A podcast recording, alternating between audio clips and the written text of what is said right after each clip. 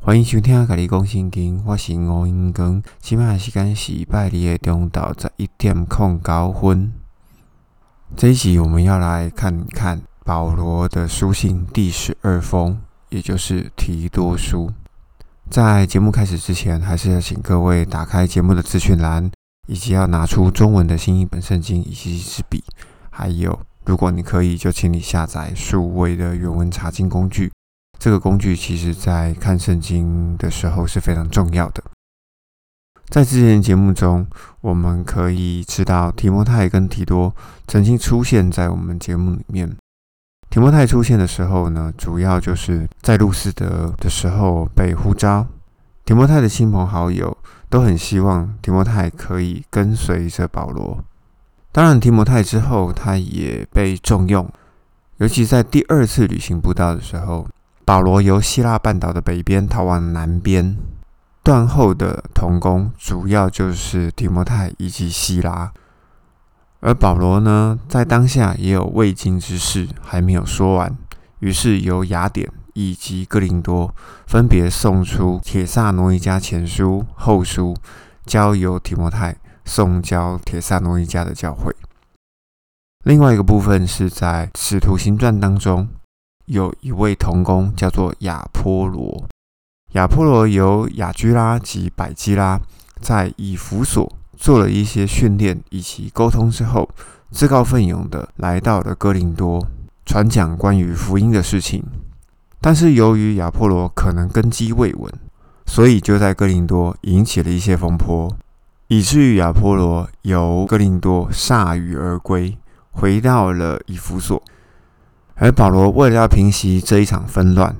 于是呢，在以弗所写了信，请提摩太带着信送信到哥林多，而这封信呢，就变成了哥林多前书。由此可知，提摩太是一个保罗非常重用的一位同工。另外一位，我们要提到提多。提多接下保罗比较大的一个任务，是在保罗第三次旅行。由希腊半岛的南端哥林多折返之后，回到了菲利比。而保罗呢，有一些话还需要跟哥林多的同工继续沟通。于是保罗呢，就由菲利比派出了提多以及两位同工，带着信到哥林多收奉献。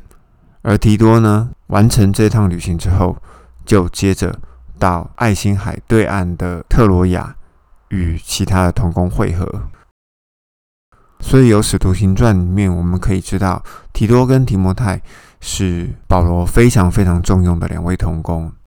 所以提摩太的前后书以及提多书，其实我觉得是非常非常需要我们看过的三本书信。但是如果要了解提多以及提摩太书到底里面一些细节在讲些什么，又必须要把。保罗书信的前十封，也就是从铁萨罗尼迦前书一直到以弗所书，细细的了解保罗到底在讲些什么。所以，如果要看懂最后这三本书信，最好是可以把保罗的前十封书信可以好好的看过。这样子看过之后，我们对于提摩太前后书以及提多书就会有更进一步的了解。在上一集里面，我们有提到保罗最终是以基督，也就是以上帝的名，要求半犹太血统，也就是撒玛利亚血统的提摩太，到那日来临之前，虽然要面对受割礼的犹太人的打压，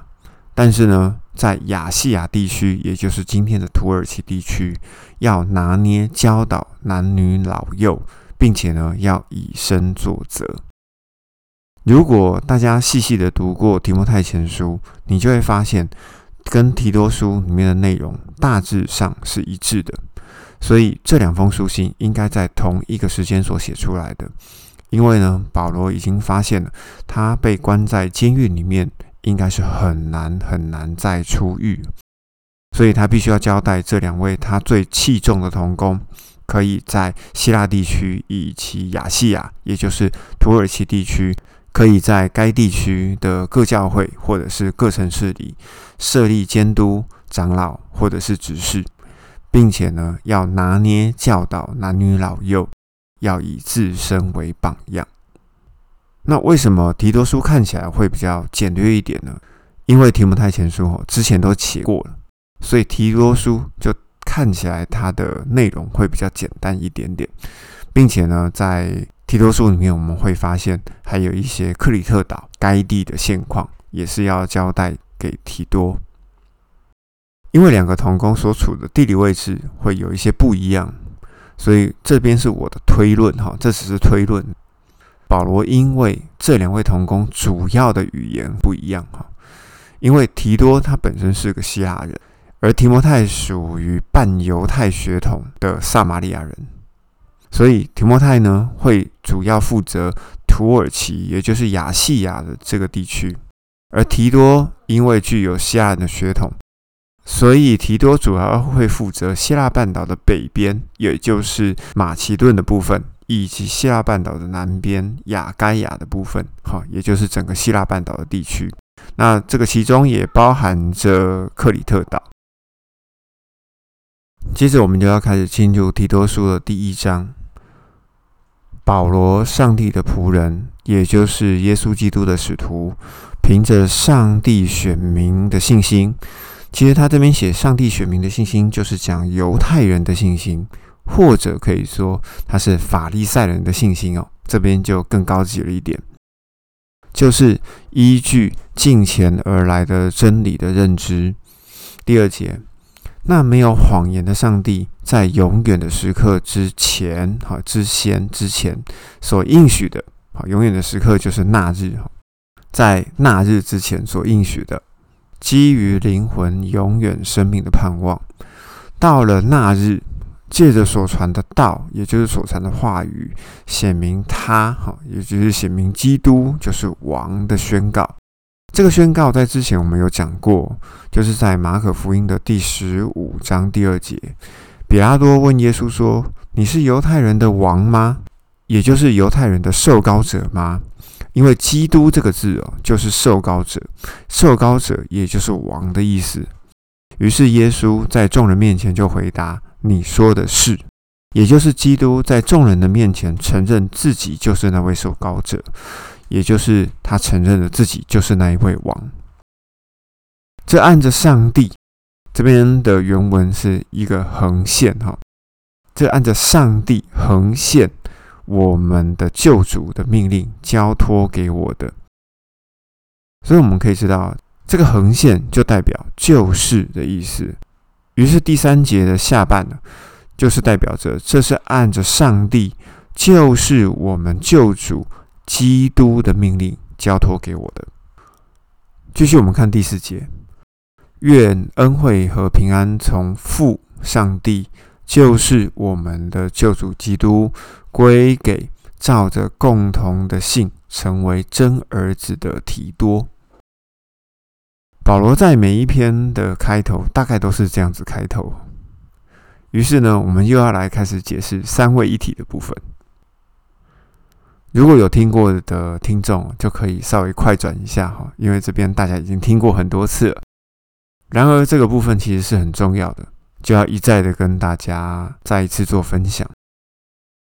关于希腊文儿子的翻译，其实有后裔成员当中的一位，或者是跟随者，以至于我们可以了解到真儿子提多以及真儿子提摩太，都代表着他们是真正的跟随者，而不是告诉大家说这两位是他的儿子。当然，这个部分也不是在说是干儿子的关系哦，而是真正的跟随者。同时，我们在讲儿子的部分，在之前的书信曾经有指着基督，哈，也就是耶稣基督是上帝的儿子。然而，在儿子的翻译呢，其实需要更正一下，因为呢，耶稣基督本身就是上帝当中的一位。其实这个儿子应该翻成成员当中的一位。这一段我们在哥罗西书的第一章其实已经有讲过了。如果想要了解的听众呢，可以在哥罗西书第一章稍微去了解一下。而在基督教的信仰，或者说是天主教的信仰里面，常常会讲圣父、圣子、圣灵的三位一体，也就是三个位格的一体。我们稍微要思考一件事情：真的是三位一体吗？哈，因为呢，如果说是三个位格在一个身体里面呢，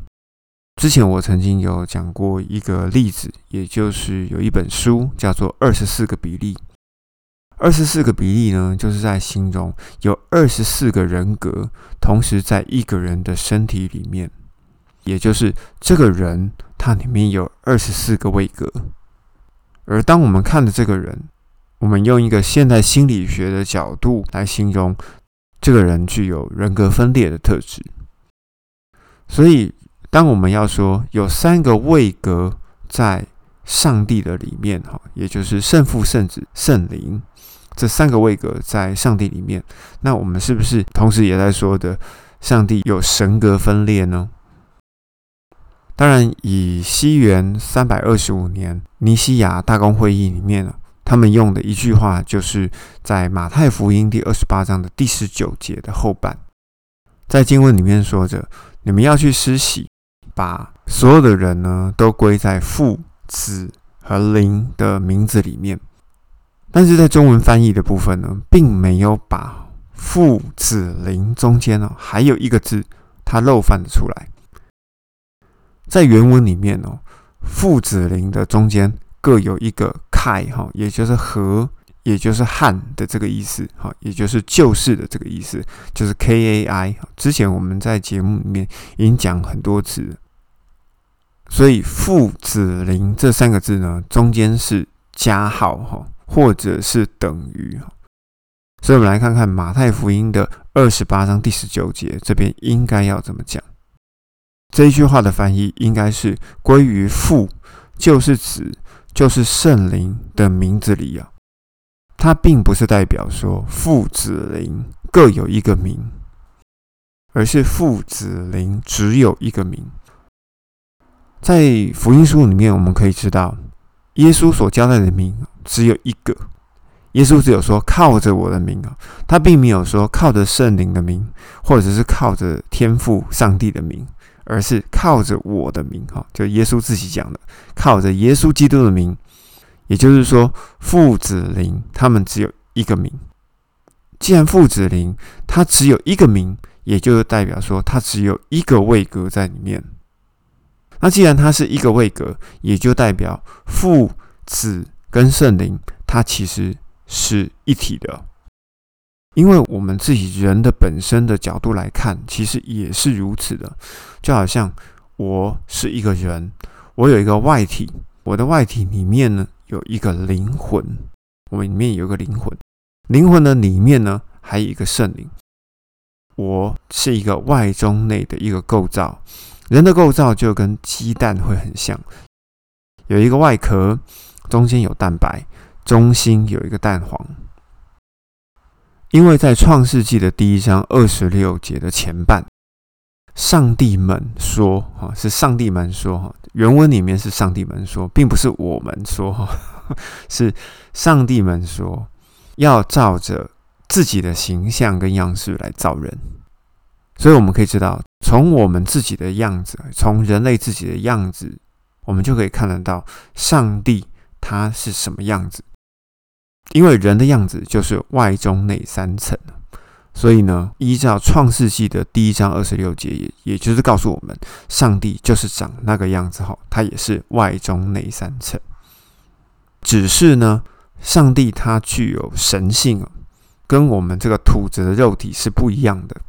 我们土质的肉体，如果灵魂离开了肉体，要代表说我们就死了。那既然我们死了，我们的肉体就不能继续运作嘛？但是上帝的上帝的体是不一样的，它能够把体跟里面的灵魂分离，它可以独立运作。所以呢，上帝是具有神性，并且可以独立运作、三合一位格的统治者。哈。我们再回到讲人的部分。那既然人好活在这个世界上，我们主要的人格就是里面的那个灵魂嘛，哈，也就是里面那个灵魂才是真正的我，而不是外面的这一个肉体。所以，关于位格这件事情，我们就可以了解哦，里面的那个你才是真正的你，也就是说，里面的这个我才是真正的我。我们可以举个例哦，就好像说，如果今天苹果的手机啊，它原本是 iOS 系统，我今天把它改成 Android 的系统，那请问这只手机是什么手机？它当然是属于 Android 的手机。为什么？因为 Android 的系统才能去接受 Android 的 Google Play 啊，它的这一些应用程式。因为 ISO 的系统跟 Android 的系统所接受的应用程式是完全不一样的，对吧？以至于我们并不是单看外表它是什么手机，而是呢它里面真正的内容是什么，那个内容才是这台手机真正的核心。所以，我们看到上帝也是如此哦，里面说话的上帝哦，那位说话讲话的上帝才是真正的上帝。那这位讲话的上帝哈，也就是真正的上帝，他借由一个肉体来到这个世界上，成为一个人的样子。那这个人呢，我们叫他叫做耶稣基督。其实之前呢，在《使徒行传》以及《以弗所书》《哥罗西书》跟《提摩太前书》这个概念，其实之前都已经有讲过了。所以，如果想要更了解这个部分的听众，请你就可以去再去听前面的节目。接着，提多书从第五节的部分就继续在讲啊。保罗在安排提摩太管理各教会。设立了长老、执事以及监督之后，保罗同时也安排了提多在克里特岛，也是要同样做这个事情。我们从第五节开始看，为了这个缘故，也就是设立长老以及执事的缘故，保罗留提多，哈，就是我留你在克里特岛，为了要你处理好。各样欠缺的事情，也就是无人监督管理各个城市的教会这个事情因为这个部分是欠缺的，所以要把这个部分处理好。如同我只是你的，并且要依照城市选立长老。那接着呢，第六节他就要开始讲如何来选立长老这个部分。第六节，如果有人是无可指责的，他讲的人呢，是讲的是男人哈。因为下一句他就讲，只做一个富人的丈夫，有信主的儿女，没有牵涉到生活挥霍无度的控告，或者是放荡不被拘束，就可以选立为长老。所以，我们从第六节我们就可以看到，他在这边讲的部分，其实跟提摩太前书里面所讲的设立监督长老的部分，其实是一模一样的。不管是男人或女人，他就是一个妻子的丈夫，或者是一个丈夫的妻子，甚至是寡妇的部分，他都是这样要求：只有一个妇人的丈夫或一个丈夫的妻子，不管男的女的，都是一样的要求。那为什么在每一个长老执事的要求都会以这个作为开端呢？因为婚姻是一个中心的条件。所以保罗在这个部分，其实他是特别的重视，也就是我今天娶了一个妇人，哈，娶了一个妻子，成为一对一的关系。另外，在信仰的方面，我信了基督，好，我信了耶稣，我信了上帝，这也是一对一的关系。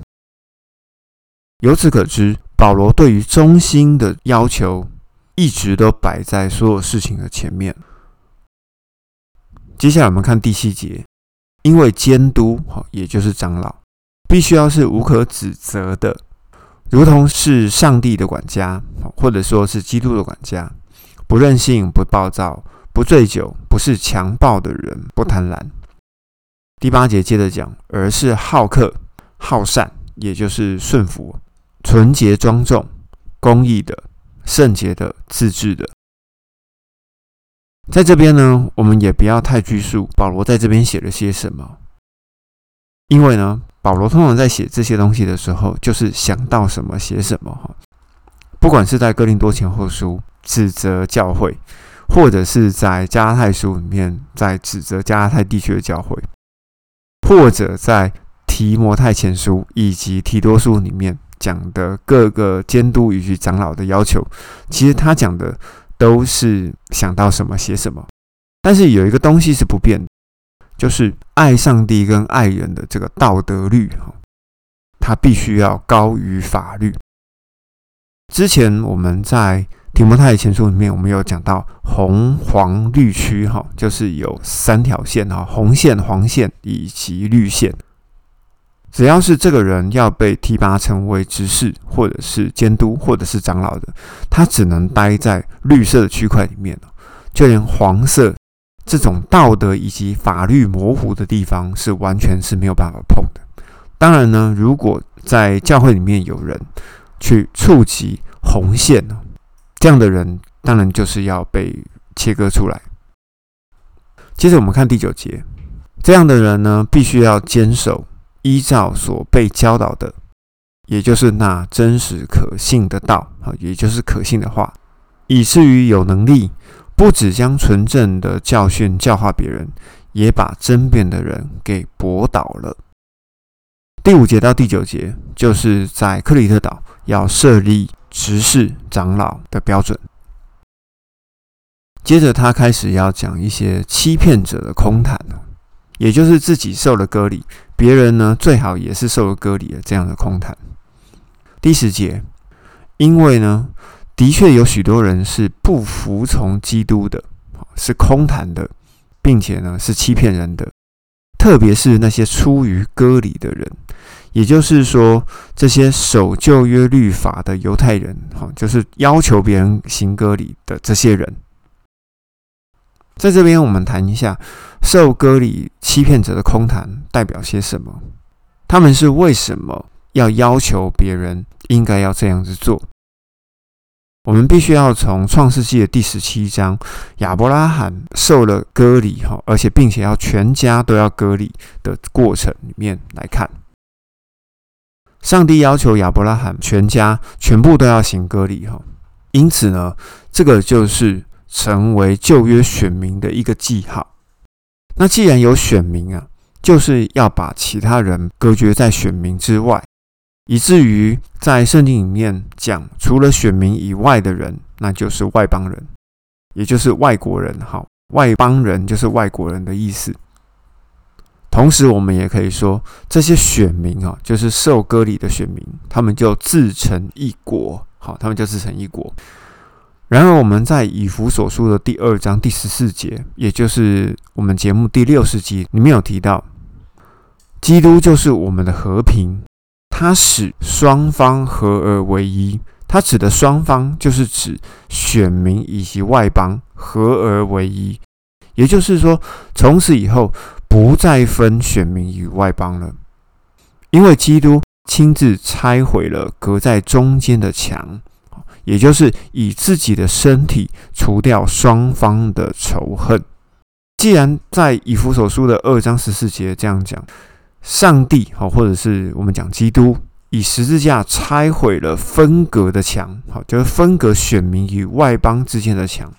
但是呢，人又以律法，好，又以割礼自行重建这道墙。那在成语中，不就是要以画蛇添足来讲这一群受割礼的犹太人吗？我们继续讲一个实际的案例啊。这个在《使徒行传》的第十五章一到二节有提到，也就是在我们的节目第二十九集有提到过，在耶路撒冷会议之前，有几个人，哈，从南方的犹太来到了北方的安提阿，也就是保罗设立基督徒的根据地啊，就是安提阿城。这些从犹太来到安提亚的弟兄教导其他人说。如果你们不按照摩西的规律受割礼，就不能得救。啊，他们的意思就是说，你要受割礼，你才能够得救啊。于是呢，保罗跟巴拿巴就跟他们吵架，哈，就跟他们大大的争执辩论起来了。那就是因为这样的吵架，哈，谁都不服气。于是呢，在安提亚的这一群信徒就派了保罗、巴拿巴。和这一群从犹太上来的犹太人的中间的几个人，好，就带着这个问题到耶路撒冷去见使徒跟长老。所以我们可以知道，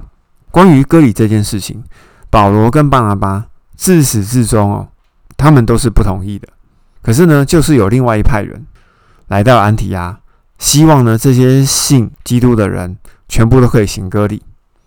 那我们从《使徒行传》第十五章这边来看，再回到以弗所书的第二章，这个经文对照在一起看，我们就会发现到底是谁是谁非啊？那至于耶路撒冷会议里面到底讲了些什么哈？请各位可以去收听第二十九集《使徒行传》的第十五章，那一集里面应该讲的蛮清楚。接着保罗又继续写信啊，写给加拉太地区的人哈，在加拉太书的第六章第十二节，他曾经提到，凡是希望外貌体面的人哈，也就是讲割礼啊哈，外貌体面的人都勉强你们接受割礼。无非是害怕自己因为基督的十字架受到逼迫，所以说我们可以知道，在当时受割礼的犹太人的势力是比较强大的。那比较强大的，他才能够来逼迫这些弱势啊，就是这些信了基督的十字架，但是呢却没有受割礼的这群人，以至于我们可以了解，有些被迫被受割礼的人。他们的目的是什么？就是因为害怕自己因为基督的十字架而受逼迫，所以呢，这些人就去行了割礼。所以，我们从加拉太书里面我们可以知道，保罗他还是反对割礼的。另外，在哥罗西书的二章十一节，如果真的要把割礼放在基督的十字架里，应该要怎么讲呢？保罗在哥罗西书的二章十一节，他讲了。你们在他的里面受的不是人所行的割礼，也就是你们在基督里受的不是人所行的割礼，乃是基督使你们脱去肉体情欲的割礼啊。也就是说，不要去触及道德这个黄线的割礼。虽然说这边写的是脱去肉体情欲的割礼哦。当然，我们有时候心里会想说，就是厌乐啊，或者是关于性的部分。可是我们在保罗书信里面，他在讲脱去肉体情欲的割礼，其实也包含了在提摩太前书里面所讲到的吝啬，也就是之前我们曾经所提过的，在自己还可以的状态下去照顾别人的需要。另外一点呢？关于犹太割礼的欺骗者，还讲了我们需要境界婚姻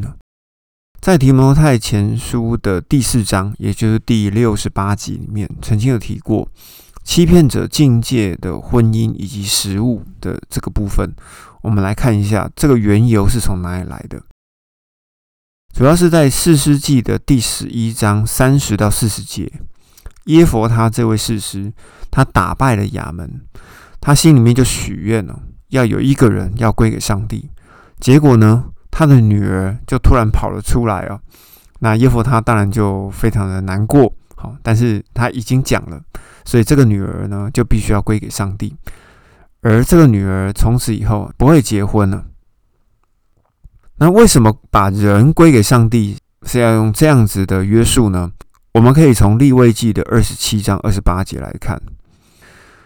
一旦涌现的，也就是永远献给上帝的，也就是人从他所有的涌现给亚威的，哈，也就是涌现给上帝的，无论是人是牲畜，是他承受为业的地，都不可以卖，也不可以赎。凡涌现的，就是归给亚威为至圣。照着立位记的二十七章二十八节，我们可以知道。耶佛他所许的愿，就是按照立位记的二十七章所讲的。但是我们在哥林多前书的第七章里面，我们可以知道，其实保罗他对于这件事情是比较采取中性的态度。我们来看哥林多前书第七章的第八节：我现在要对未婚的人和寡妇说，哦，就是单身的跟寡妇说。他们如果保持像我这样，就像保罗这样子单身就好了。但是如果不能自制呢，就应当要结婚，因为结婚总比欲火焚身好。也就是保罗在写哥林多前书的时候，他依然是觉得单身是比较好一点的。那为什么要这样自制？因为保罗一直认为基督就快要来了。所以呢，大家就不要太改变现状。但是到了提摩太前书哦第五章，他对寡妇呢又重新有个定义。至于年轻的寡妇呢，你不要给他登记，因为他们一旦情欲冲动而背弃了基督的时候，就想要结婚，他们就因此丢弃了起初的姓氏而被定罪了。也就是说，能结婚的哈就去结婚了。而且我也相信，在进入提摩太前书的时候，保罗已经认知到一件事情了：基督再临的时间势必有延后，保罗才会开始改变他交代的事情。所以以现在的观点来看不管你是要结婚或不结婚，我觉得都好。但是在现在这个时期里面，并没有要把不结婚的这件事情。当做是最好的选择，所以犹太的欺骗者到底是在讲什么呢？他当然会拿立位记的第二十七章告诉你说，不结婚就是最好的。而犹太的欺骗者里面呢，还有提到一个东西，就是家谱哈，在第六十五集，也就是提摩太前书的第一章，我们有提到，别再听传说。以及冗长的家谱，那这个家谱到底是从哪儿来的呢？就是从路德记的第四章、历代志上的第一章到第九章，以及在马太福音的第一章。因为如果我们不停的钻研这个家谱，哈，或者认为这个家谱是非常重要的。就会另外延伸出来另外一种讯息，就是犹太人是世上基督徒的兄长哈，也就是犹太人是世界上基督徒的长兄哈，也就是大哥的意思。可是犹太人他真的可以当大哥吗？哦，这个我们可能要在启示录里面哦，可以好好的来看一下犹太人是不是真的可以当大哥哦。但是不论如何。我们由刚才所讲的以弗所书的二章十四节曾经提过，基督就是我们的和平，他使双方合而为一，拆毁隔在中间的墙。既然已经拆毁了中间隔断的墙了，我们也就不太需要把他人当作高人一等，或者是我们自己是矮人一截的这种看法。接着，保罗在经文里面呢，也就是第十一节，他继续讲：这些割礼的欺骗者，他们都应该要闭嘴，因为他们呢败坏了全家。败坏了全家，其实意思就是整个家，哈，就是整个基督的全身。这些人呢，为了不义之财的缘故，教导那些不应该教导的。如果中文翻译写成不义之财。我们会直觉的想到说，他们是为了钱。可是呢，我觉得这个不义之财的翻译呢，应该要把它翻译成无法称义的利益，也就是让你的信心跌倒的这个好处，教导那不应该教导的。所以第十一节这边讲的不义之财，并不是讲钱哦。好，我们必须要强调一下，它并不是讲钱，而是讲无法称义的利益。那无法称义的利益是谁的利益呢？哦，那当然就是这些欺骗者的利益了。那这些欺骗者的利益，就是会告诉你，你除了要信基督以外，你还要守律法，还要守规律，还要行割礼，这样子呢，你才能够得救，也就是灵魂上的得救，才能够进入永生。那基本上这些人呢，他就是反对因信称义，因为因信称义就是只要你信。你就可以被称为义，其实就是这么简单，并不需要夹带其他任何的条件，只要信就可以称义。而这些犹太欺骗者呢，就喜欢说，你必须要爱上帝优先于爱人，也就是在上一封书信提摩太前书里面所讲的，你要认为敬钱重于知足，你只要敬钱就好了，好，甚至可以把知足跟爱人好丢在旁边。但是我们不要忘记了，在马太福音的二十五章四十节，